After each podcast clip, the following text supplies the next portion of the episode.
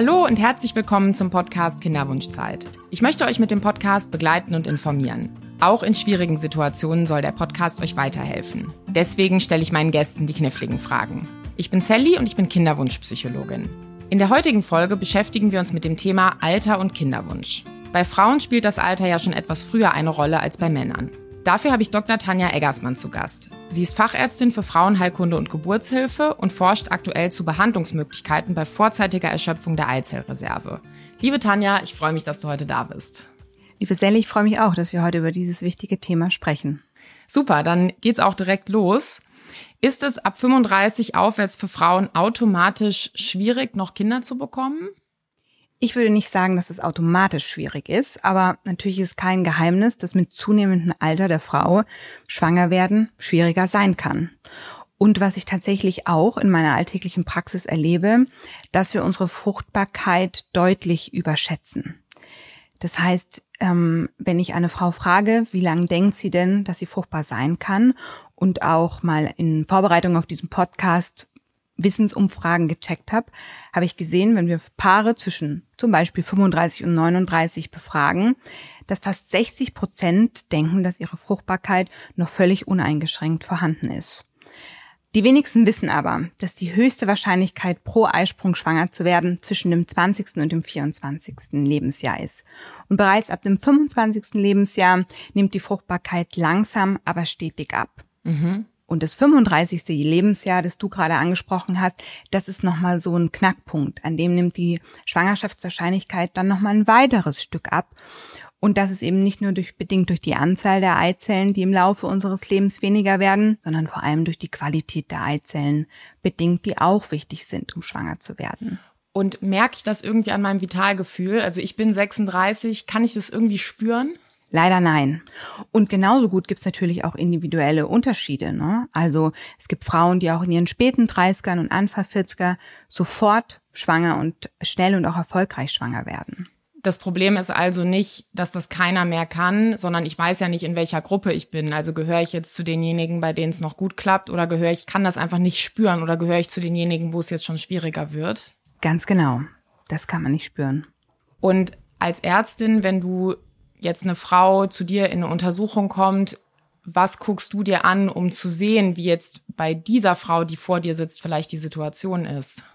Da gibt's eine ganz einfache Untersuchung und die ist eine Ultraschalluntersuchung. Also transvaginal also durch die Scheide durchgeführter Ultraschall. Dabei kann ich über den Bauch oder am besten Fall über die Scheide mir den Eierstock darstellen. Ich sehe die Größe des Eierstockes und ich sehe auch schon Vorläufer der Eizellen, also Follikel.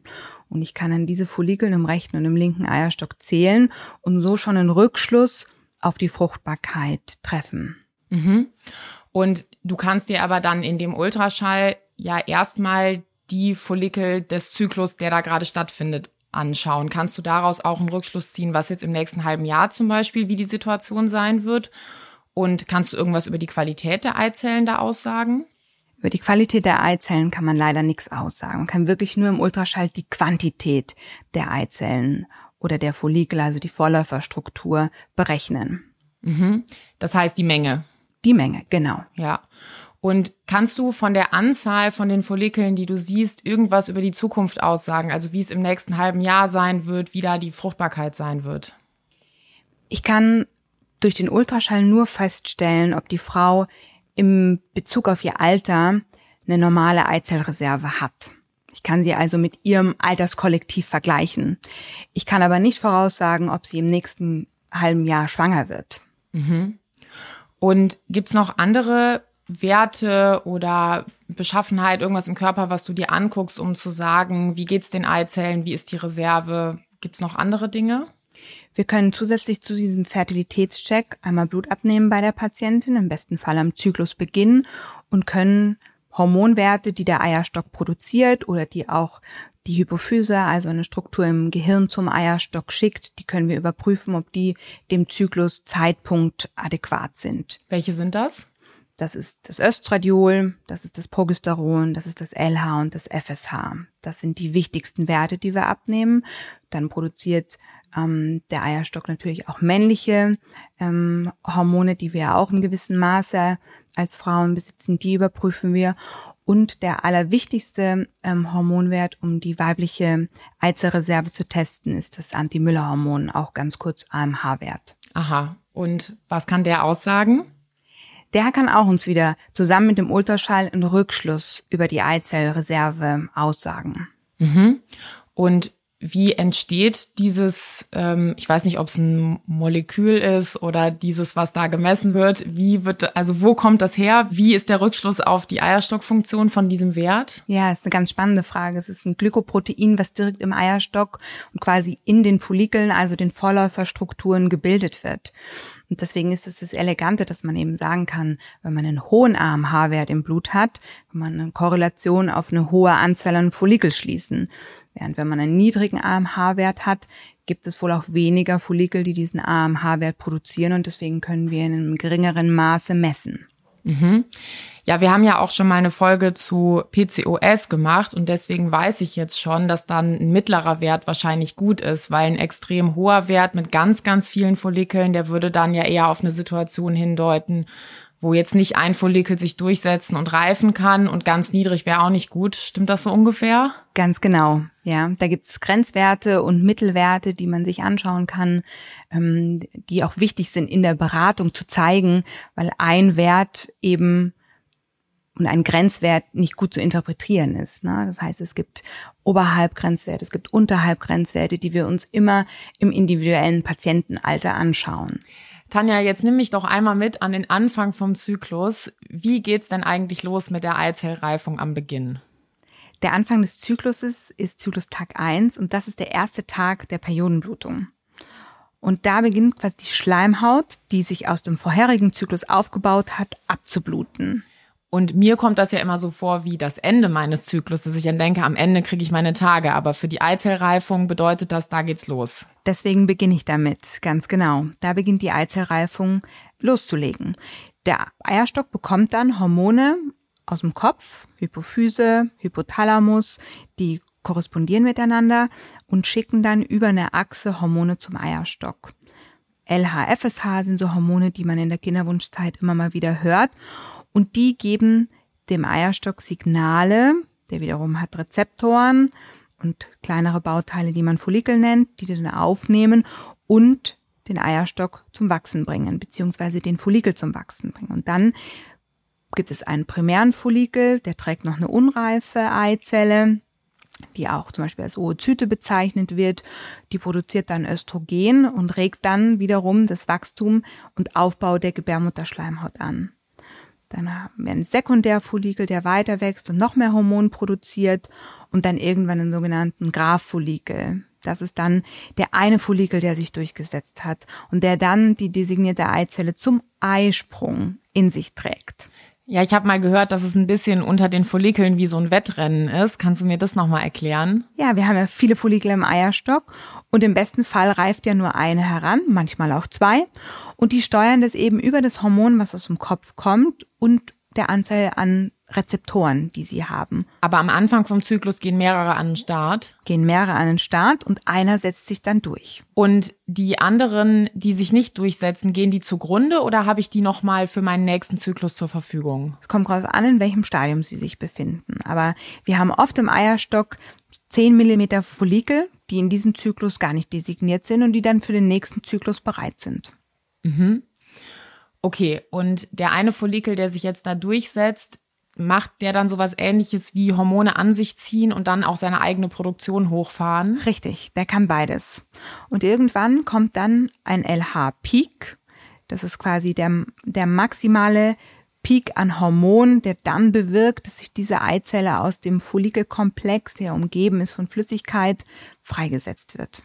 Und ist das der Eisprung? Das ist der Eisprung. Manche Frauen spüren den Eisprung ja auch im Sinn von einem Ziehen. Also das ist ein ähm, auch länger andauerndes Ziehen. Das heißt, den Eisprung kann man sich nicht so vorstellen wie ein Ereignis, das in einer Sekunde abläuft, sondern das ist eher ein Prozess über mehrere Stunden, in dem dann die Eizelle aus dem Follikel freigesetzt wird und dann über den Fimbrientichter, das ist das Ende des Eileiters und die, der Eileiter ist wiederum verbunden mit der Gebärmutter, aufgenommen wird. Also es ist ein tatsächlicher Sprung von Eierstock in Eileiter und im Eileiter befindet sich dann die Eizelle und wartet dann dort auf die Spermien, um befruchtet zu werden. Mhm. Ja, das finde ich total spannend, nämlich dass wirklich dieser Sprung, also da wird wirklich ein Zwischenraum in der Bauchhöhle überwunden, wo kein leitendes Organ ist. Also da ist kein, es muss ja dann eben erst in den Fimbrientrichter rein und das ist wirklich eine Schlucht, so stelle ich mir das vor, die diese Eizelle überwinden muss und eigentlich wirklich sehr beeindruckender Prozess unseres Körpers, dass diese Eizelle dann da ihren Weg findet und wo trifft sie dann auf Spermien? Direkt im Eileiter. Die Spermien werden ja bei der Ejakulation ins hintere Scheidengewölbe abgegeben und müssen dann ihren weiten Weg über Muttermund in die Höhle bis in den Eileiter finden. Und dann wird dort die Eizelle im besten Fall befruchtet und wandert dann schon eisbefruchtete Eizelle über mehrere Tage hinweg in die Gebärmutterhöhle und nistet sich dann dort ein. Und deswegen wird dann auch im zweiten der zweiten Zyklushälfte. Wir teilen den Zyklus ja in zwei Phasen ein, quasi bis zum Eisprung und nach dem Eisprung nennt man das eben die Follikelphase, eben die Reifungsphase der Eizelle und dann die zweite Phase nennen wir auch Lutealphase, in der sich dann eine befruchtete Eizelle einnisten kann und auch die Schleimhaut dann nochmal durch Hormone wie zum Beispiel Progesteron umwandelt, mm, um dann eben ein tolles Nest für die Eizelle darzustellen. Und wird die Eizelle nicht befruchtet, nistet sie sich nicht ein, der Körper versteht es, die Hormone fallen ab, weil eben die fortlaufende Schwangerschaft auch keine Hormone produziert. Und dann kommt es wieder zur Periodenblutung und wir sind wieder am Anfang des Zykluses. Ja, und die Eizelle muss ja auch noch äh, eine Hälfte vom Erbgut loswerden irgendwo in dem Prozess, ne? Ganz genau. An welcher Stelle macht die das? Das macht sie vor allem, wenn die Samenzelle dann eindringt ähm, im Sinne der Polkörper. Das sind am Ende der Eizellen dann mit dem Mikroskop sichtbare kleine Körperchen, die man eben Polkörper nennt. Und da stößt die Eizelle dann ihren Chromosomensatz, also die Hälfte ihres Chromosomensatzes aus, damit sie die andere Hälfte der Samenzelle aufnehmen kann und wir dann wieder einen vollständigen Chromosomensatz von 46 Chromosomen haben. Genau. Das heißt, im Eierstock in diesem Stadium Follikel und auch Primordialfollikel, da hat die Eizelle noch zwei Sätze an Ganz genau. Genen von allem. Ganz genau. Mhm.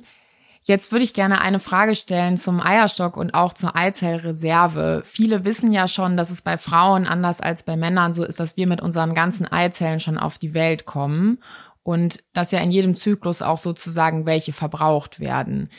Wie viele Eizellen haben wir denn und wie entwickelt sich das über die Altersspanne? Also das ist eine ganz, ganz spannende Frage, die, glaube ich, wenigen ähm, im Alltag bewusst ist. Und wie du richtig sagst, wird eine Frau mit all ihren Eizellen geboren. Das heißt, die maximale Eizellreserve hat sie, wenn sie noch selbst im Mutterleib ihrer Mutter ist. Also während sie zehn Schwangerschaftswochen alt ist, also ein Embryo ist, da bekommt sie die ganze Eizellreserve. Und mit Geburt hat ein weibliches Kind um die eine Million Eizellen. Und bis zur Pubertät, das ist ja der Zeitpunkt, wo es dann erstmal relevant wird, weil die Frau geschlechtsreif wird, hat eine Frau im Durchschnitt so 300.000 bis 500.000 Eizellen. Und jetzt könnte man kurz durchrechnen, reicht das denn für ein ganzes ja. Frauenleben? Und wenn wir uns überlegen, dass eine Frau mit circa 10 bis 14 Jahren in die Menarche kommt, das ist ja die erste Monatsblutung einer Frau und ab da dann nehmen wir an, jeden Monat bei einem regulären Zyklus ovuliert, also Eisprünge hat, also auch Eizellen verbraucht und das ungefähr bis circa 45 bis 55. Dann nennt man das Menopause, also definiert als die letzte Blutung im Leben einer Frau. Dann kommt man so im Schnitt auf rund 400 bis 500 Eisprünge im Leben einer Frau aus diesen eben halbe Million Eizellen, also hat die Natur ganz gut eingerichtet, dass es uns eigentlich reichen sollte. Mhm. Und sind dann am Ende alle, alle verbraucht? Nein. Es gibt histologische Untersuchungen an Frauen, zum Beispiel 70 Jahren, also Frauen, die quasi verstorben sind und ähm, ihren toten Körper der Wissenschaft zur Verfügung stellt. Und da sehen wir eben in histologischen Schnitten, da sind noch Strukturen, also Follikelstrukturen in dem Eierstock vorhanden. Das heißt, nein, die sind nicht alle verbraucht. Aber wir wissen, dass nicht jede Frau mit dem gleichen Pool ausgestattet ist. Das heißt, es scheint genetische Faktoren zu geben, die wir also von unseren Eltern vererbt bekommen, die dann eben einen Unterschied machen, a, mit welchem Pool starte ich, also mit welcher Menge an Eizellen starte ich und auch wie schnell verbrauche ich die. Denn natürlich ist es zu einfach gesprochen, dass nur diese vier bis 500 Eizellen im Leben einer Frau verbraucht werden durch den Eisprung, sondern es gibt auch einfach Prozesse im menschlichen Körper, ähm, die die Eizellen dann zugrunde gehen lassen oder auch ihnen die Funktion nehmen, eine Eizelle zu werden. Okay, das heißt, man darf sich das nicht so ganz konkret so vorstellen wie in einem Supermarktregal, wo ich eine bestimmte Anzahl an Eiern habe und das ist die abgezählte Anzahl, sondern es ist eben so, dass diese Zellen noch einen Reifungsprozess durchlaufen müssen, der sich mit dem Alter auch verändert und wie gut dieser ganze Prozess passieren kann, ändert sich und es geht nicht so ganz konkret und hart nur um diese abgezählte Menge, sondern um den Reifungsprozess auch. Ganz genau. Ja, die Menge ist das eine. Das andere ist aber auch die Qualität der Eizelle. Und die Qualität der Eizelle ist nichts anderes als ein Rückschluss an Reifeprozess, wie du schon sagst, Teilungsprozess und aber eben auch eine Korrelation zu chromosomalen Störungen. Also eine Zelle muss sich ja im Laufe ihres Lebens dann teilen und wir haben Reparaturmechanismen in unserem Körper und die werden umso älter wir werden, umso schlechter. Das heißt, wir sehen bei einer Eizelle einer 20-Jährigen sind nur rund 10 Prozent der Eizellen defekt und diese dieser Defekt entsteht spontan, das heißt, es muss gar nicht vererbt sein, sondern das ist einfach in der Natur der Sache, dass da ein Defekt ist. Und dann gibt es Reparaturmechanismen und die verstehen das und die reparieren dann diese Defekte. Und bei einer 40-jährigen Patientin sehen wir zum Beispiel, dass 90 Prozent der Eizellen einen derartigen Defekt haben, was dann eben resultiert, dass diese Patientin gar nicht schwanger wird oder nicht schwanger bleibt. Mhm. Ja, und du hast jetzt eben die Menopause so ab einem Alter von 50, 51, vielleicht bis so Mitte 50 erwähnt. Jetzt könnte man ja denken, ja, wenn ich da aufhöre zu bluten, kann ich auch bis dahin gut schwanger werden. Wie sieht's denn damit aus? Das ist ganz wichtige Take-Home-Message. Nur weil ich noch blute, kann ich eben leider nicht so lange schwanger werden. Also die fertile Phase geht bei den meisten Frauen bis maximal 45 Jahren. Und auch dann haben wir eben Bereich zwischen 39 und 45, wo eben nicht nur die Eizellreserve, die im Laufe der Zeit weniger geworden ist, zunehmend verbraucht ist, sondern eben, das, was wir schon angesprochen haben, die Qualität sich vermindert, also die Reifungsprozesse gestört sind, die Reparaturmechanismen nicht mehr so gut funktionieren und wir einfach dann nur noch von dem Pool weniger haben, die gut funktionieren. Mhm. Das heißt, 40 ist die neue 30, gilt für so Lebensbereiche wie, wann kann ich noch meine Doktorarbeit schreiben, wann kann ich studieren, aber für die Eizellen gilt es nicht, weil wir diesen Alterungsprozess auch nicht aufheben können und weil wir den in unserem Vitalgefühl auch nicht merken. Ganz genau. Ja. Ich finde es auch relativ schwierig zu verstehen, dass ich dann, mein Eierstock ist ja nicht ganz weg, wenn meine fertile Phase nicht mehr ist. Und es kommt ja auch darauf an, in welchem Alter das bei mir passiert. Da sind vielleicht noch Eizellen da, aber es gibt eben keinen künstlichen Prozess, um dann zu sagen, man kann dann noch, wie bei einer anderen Frau, die vielleicht noch problemlos schwanger werden kann, diese Fertilität wiederherstellen. So weit ist die Medizin noch nicht, oder? Leider nein. Mhm. Und welche Möglichkeiten gibt es, wenn jetzt mein AMH niedrig ist, meine Eizellreserve niedrig ist, wenn ich schwanger werden möchte? Wenn die Eizellzahl niedrig ist, haben wir nur noch wenig Optionen, die zu nutzen. Das heißt, man würde das Paar wahrscheinlich in einem Kinderwunschzentrum vorstellen, um da die individuellen Möglichkeiten abzuklären. Man wird der Patientin Alternative zum natürlichen Schwangerwerden darstellen, aber nichtsdestotrotz muss man auch die männliche Seite einmal betrachten, weil da haben wir natürlich auch Faktoren, die vielleicht herausfordernd sind.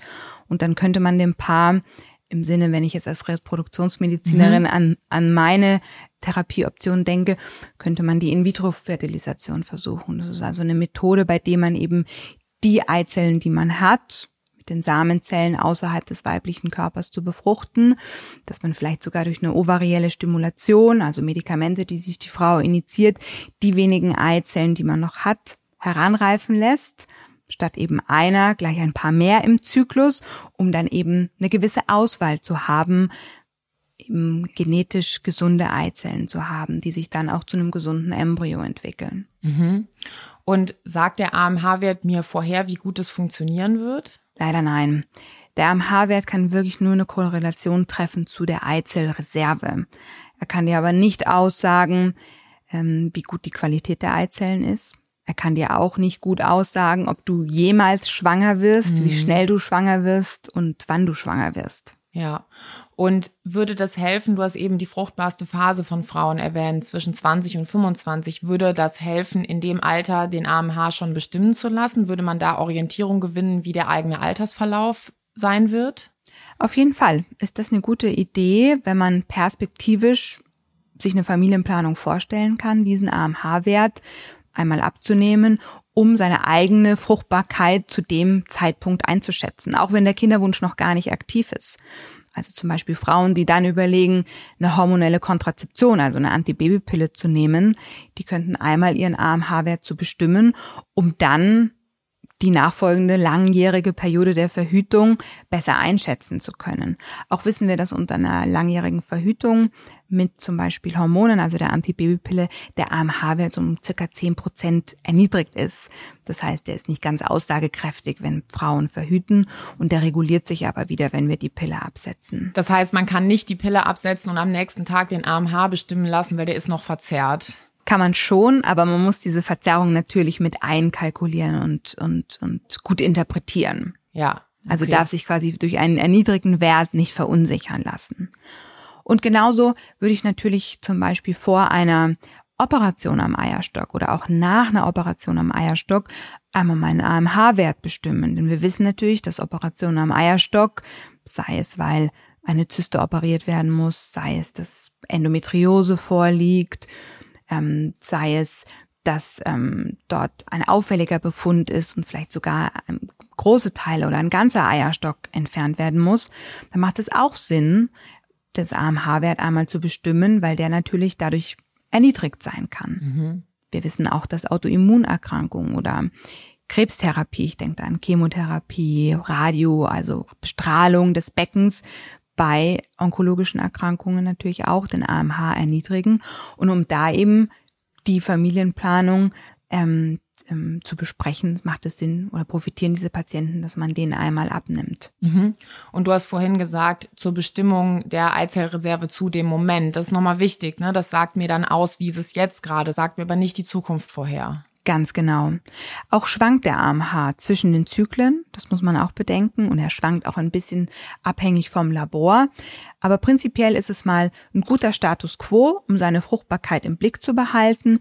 Also kann man durchaus den immer mal wieder, vor allem wenn man im Leben so an Weggabelung befindet, Stichwort Familie oder Beruf, für was entscheide ich mich jetzt gerade, dass man da einmal den AMH-Wert bestimmen kann, um zu gucken, was sollte ich jetzt priorisieren? Ja, ja, das finde ich einen total guten Tipp und du hast verschiedene Konstellationen jetzt schon erwähnt, wo das sinnvoll sein kann und da würde es jetzt bei den Sachen, die du aufgezählt hast, in manchen Fällen wahrscheinlich so sein, dass eine gesetzliche Krankenversicherung diese Bestimmung auch im Rahmen der Gesamtbehandlung mit übernimmt, ne? Und es könnte aber natürlich auch sein, dass wenn man jetzt sagt, ich überlege, ob ich die nächste Beförderung annehme, nochmal zwei Jahre ins Ausland gehe, wenn ich da meinen Wert wissen will, dann könnte es eben auch sein, dass ich die Bestimmung des Werts dann selber bezahlen muss, weil das eben keine nicht als medizinische Indikation nennt man das dann anerkannt wird, dieses Wissen wollen. Ne? Stimmt es so ungefähr? Ja, ganz genau.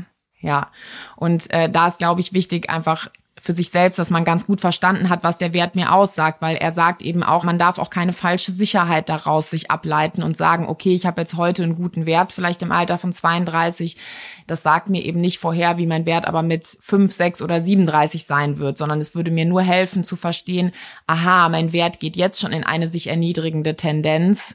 Wahrscheinlich wird sich das fortsetzen und vielleicht überlege ich mir noch mal, ob ich jetzt zwei Jahre Familienwunsch nochmal aufschiebe oder ob das jetzt auch umsetzbar ist. Ganz genau. Das ist der einzige Sinn und Zweck diesen Wertes. Ja, das macht es, glaube ich, ein bisschen schwierig, weil ich glaube, was wir alle gerne hätten, wäre eine Vorhersage. Ja, das stimmt.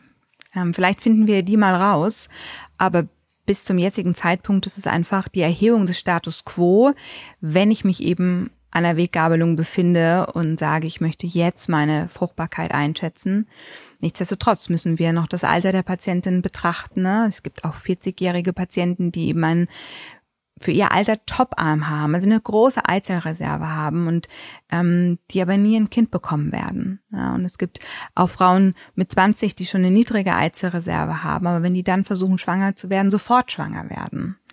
Ja, ja, und das macht es eben schwierig, weil für die einzelne Frau oder das einzelne Paar ist es ja deren Leben und es hilft denen ja nicht, wenn andere Kinder bekommen können, wenn sie sich ein Kind wünschen und das schwierig wird oder nicht geht, dann hilft einem ja diese Varianz in der Population, sagen wir als Psychologen dazu. Also, dass es bei anderen halt noch geht, das nützt einem dann ja nichts. Das erlebe ich auch tagtäglich in der Praxis, dass der Vergleich mit anderen, den wir zwangsläufig machen, weil wir es im privaten und beruflichen Umfeld haben, das Schwerste für diese Paare ist.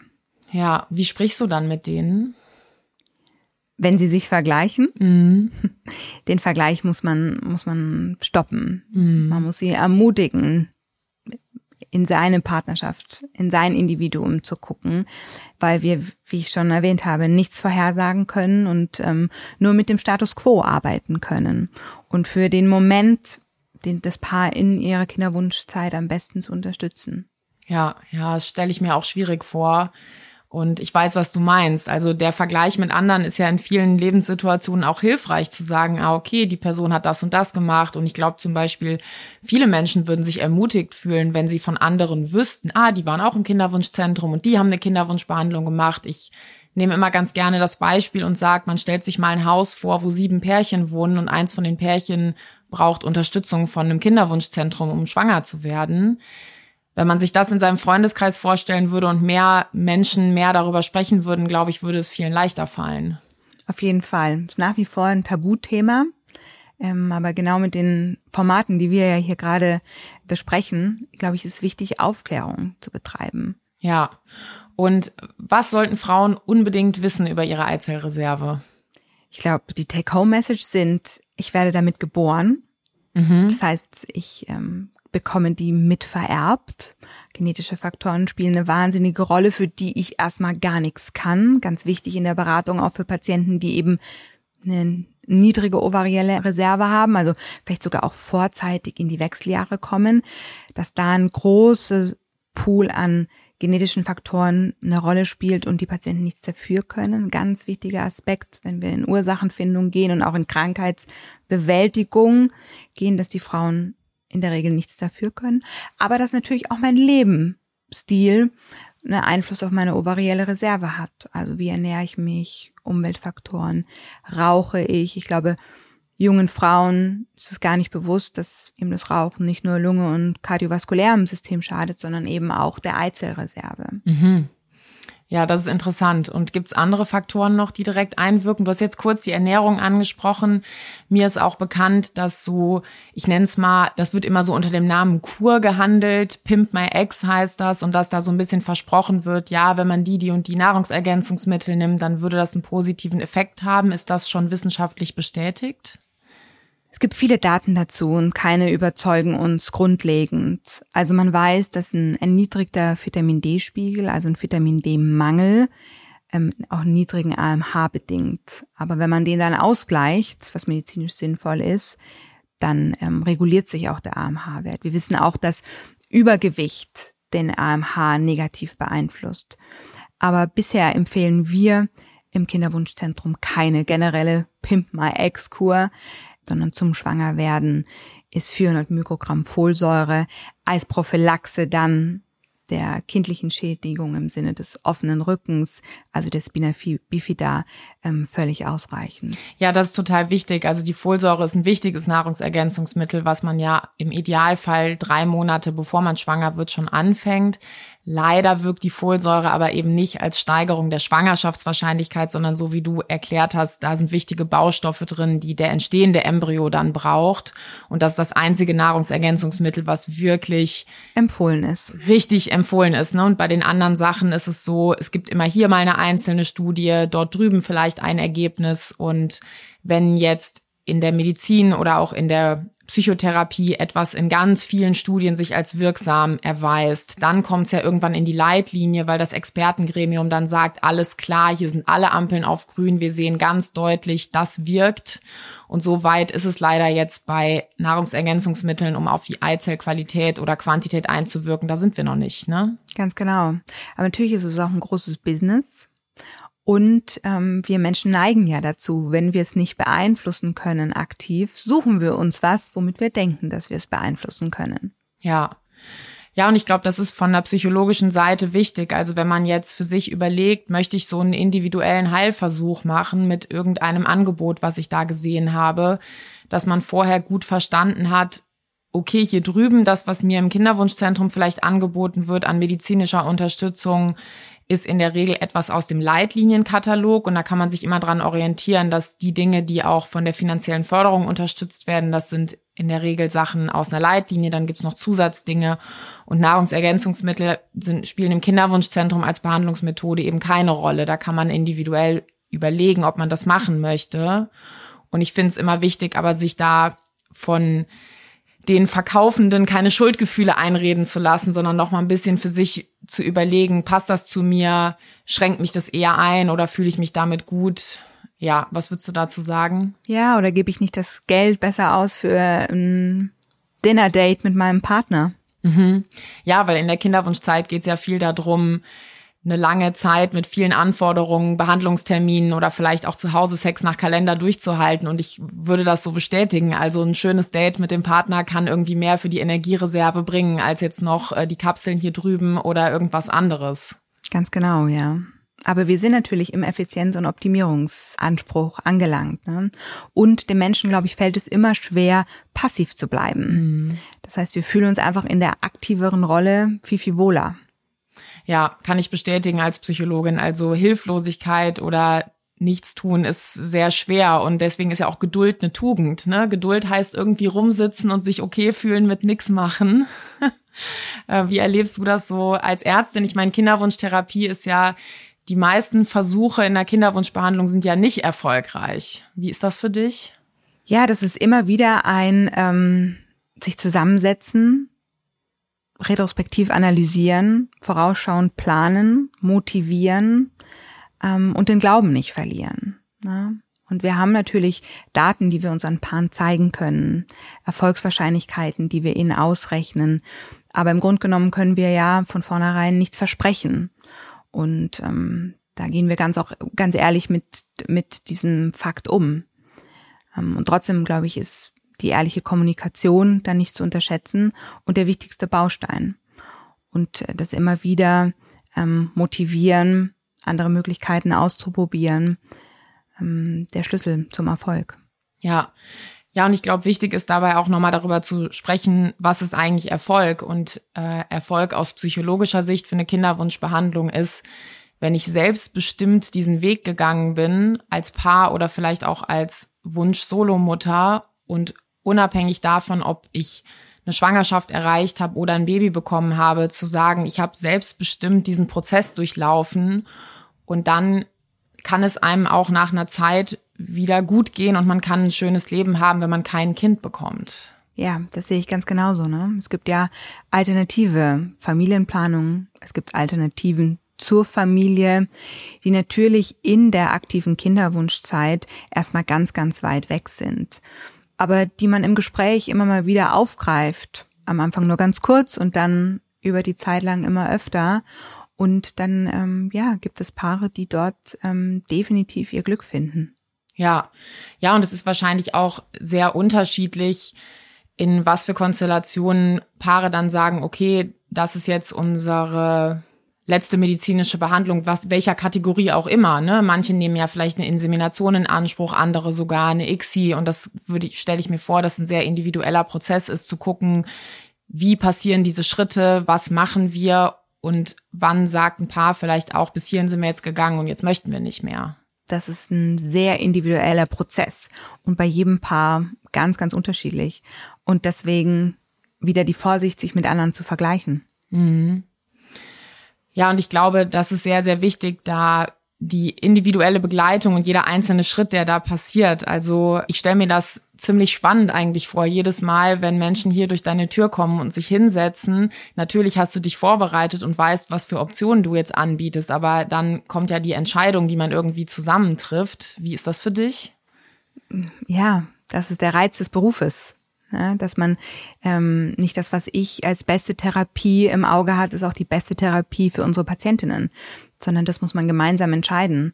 Und was für das eine Paar ähm, enorm wichtig ist, wie eine schnelle Behandlung, eine intensive Behandlung, ähm, eine sehr artifizielle Behandlung, kann für das andere Paar überhaupt nicht das Richtige sein. Mhm. Ja, ich finde das wirklich eine ziemlich komplexe Situation, weil ja die ärztliche Person oder die Behandlungsperson muss immer gucken, okay, hier habe ich meine Leitlinie und was kann ich alles anbieten? Und die ganzen Studien, die wir haben und das ganze Wissen baut ja darauf auf, dass man versucht hat zu gucken, was funktioniert im Durchschnitt. So grob kann man das ja mal sagen. So werden ja Behandlungsmethoden entwickelt. Und jetzt kommen aber ja Menschen zu dir, die interessiert der Durchschnitt nicht. Das haben wir eben gehabt mit dem Vergleich, sondern da geht es jetzt darum, dass die für ihr Leben entscheiden, was ist der nächste Schritt. Und das ist echt ein anspruchsvoller Prozess.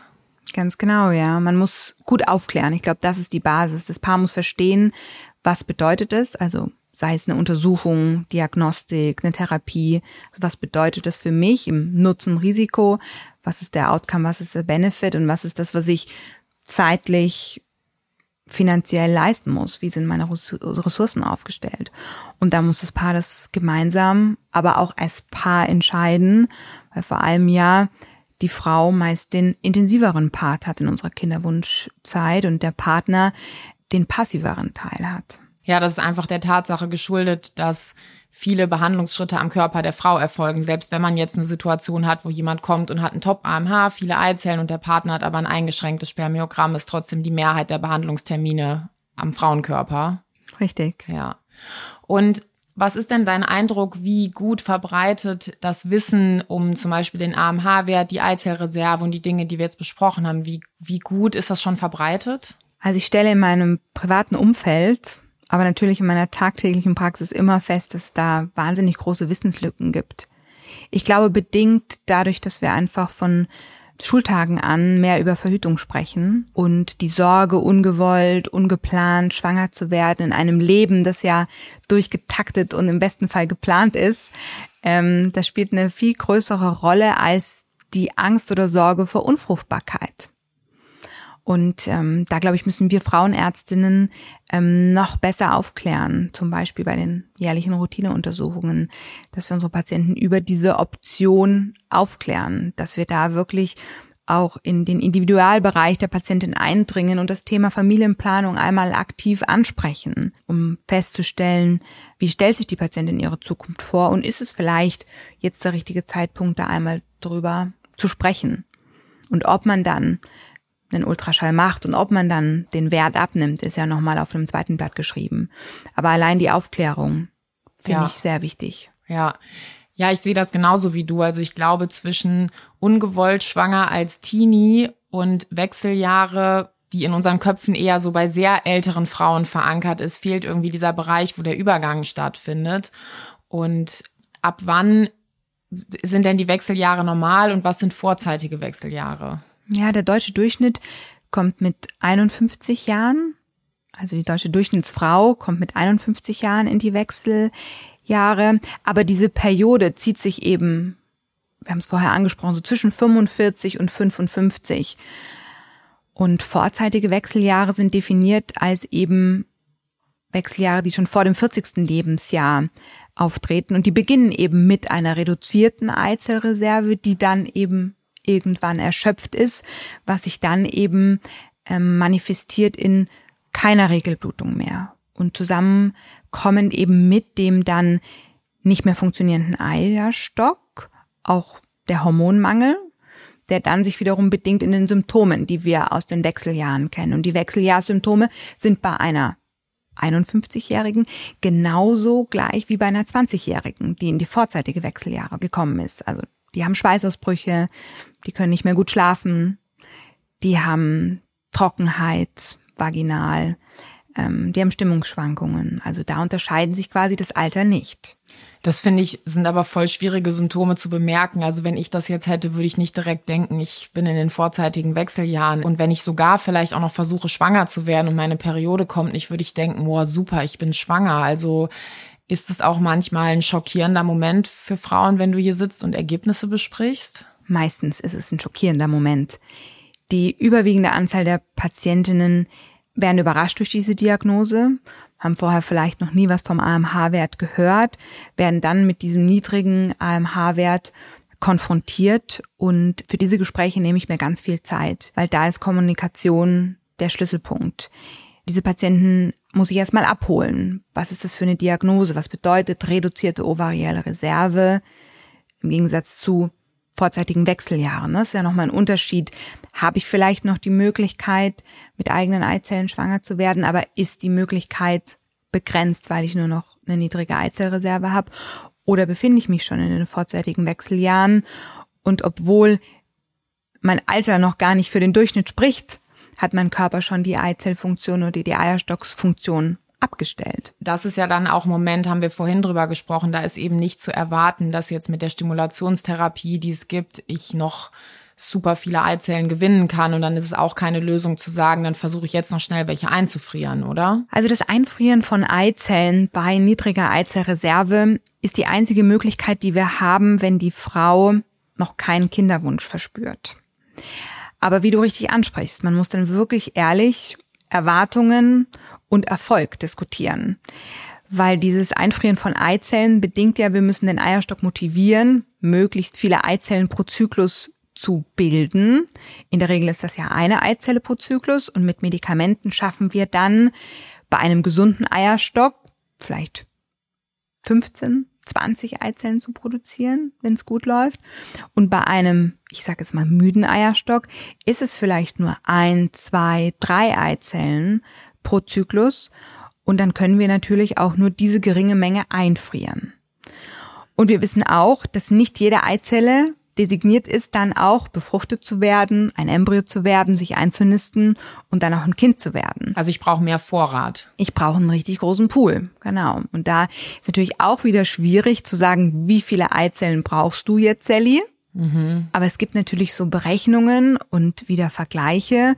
Und eine ganz grobe Schätzung ist, wenn ich 30 Jahre alt bin, könnte ich mir mit 30 eingefrorenen, unbefruchteten Eizellen sehr sicher sein, dass ich daraus ein bis zwei Kinder bekomme. Ja, und das ist wichtig. Ich will ja nicht nur schwanger werden, sondern am Ende ein Baby bekommen. Ganz genau. Das heißt, wenn ich eine 30-jährige Frau mit einer niedrigen ovariellen Reserve habe und pro Zyklus nur ein, zwei, drei Eizellen gewinne, kannst du dir vorstellen, braucht die viele Behandlungszyklen, die aufwendig sind, sowohl zeitlich als auch finanziell, bis sie dann auf die gewünschte Eizellzahl kommt, bei der ich ihr dann auch die Sicherheit geben kann, am Ende ist das Ziel, nämlich Schwangerschaft und dann auch eine Lebendgeburt erreicht. Du fragst es, ist das die Option bei Frauen mit reduzierter Eizellreserve? Ja, wenn sie keinen Kinderwunsch haben, aber eher nein. Wenn sie Kinderwunsch haben, dann sollten sie lieber gleich in die Familienplanung gehen. Und wenn eine Frau, die eine niedrige Eizellreserve hat, aber vielleicht viele Jahre zuvor Eizellen eingefroren hat, wie ist denn Ihre Chance, dann mit den eingefrorenen Eizellen schwanger zu werden? Die Eizellen, die Sie früher eingefroren haben, sind ja jünger, als sie jetzt ist. Und das spielt eine ganz, ganz große Rolle in unseren Therapien. Weil wir haben ja schon vorher angesprochen, umso jünger eine Frau, umso besser die Qualität im Sinne von Reparaturmechanismen funktionieren und Abläufe in der Zellteilung funktionieren gut. Das heißt, diese Frau kann sich eher entspannen. Wenn sie genügend auf der Seite hat, interessiert sie ihre jetzt reduzierte Eizellenzahl weniger. Aber man kann diese Eizellen ja dann, wenn die Frau schwanger werden will, auftauen, mit dem Samen befruchten und dann in die Gebärmutter einsetzen. Und da interessiert uns ein funktionierender Eierstock eher peripher. Mhm. Und wir haben ja eben schon darüber gesprochen, dass man aus dem AMH eben keine Zukunftsvorhersage treffen kann. Du hast aber auch gesagt, dass viel von der Genetik bestimmt ist. Macht es Sinn, mal meine älteren weiblichen Verwandten zu fragen, wann die die Menopause hatten? Wenn ich jetzt viele Tanten habe zum Beispiel, würde mir das eine Idee geben? Auf jeden Fall.